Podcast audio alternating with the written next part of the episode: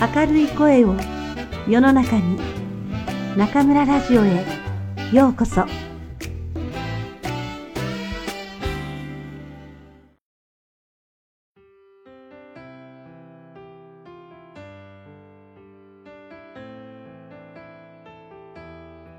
人生すべてが最良の日である。あの人のせいでこんなことになってしまった。時代のせいでうまくいかない。時には自分の不遇を周りのせいにしたくなることもあるでしょう。しかし、いつもいつもそうしてしまうのはちょっと危険です。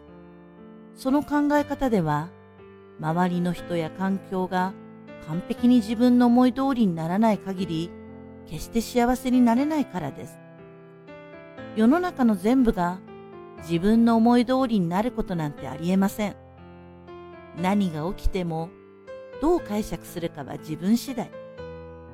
人生にはいい日もあれば悪い日もあります。すべての日に感謝できる心を育てましょう。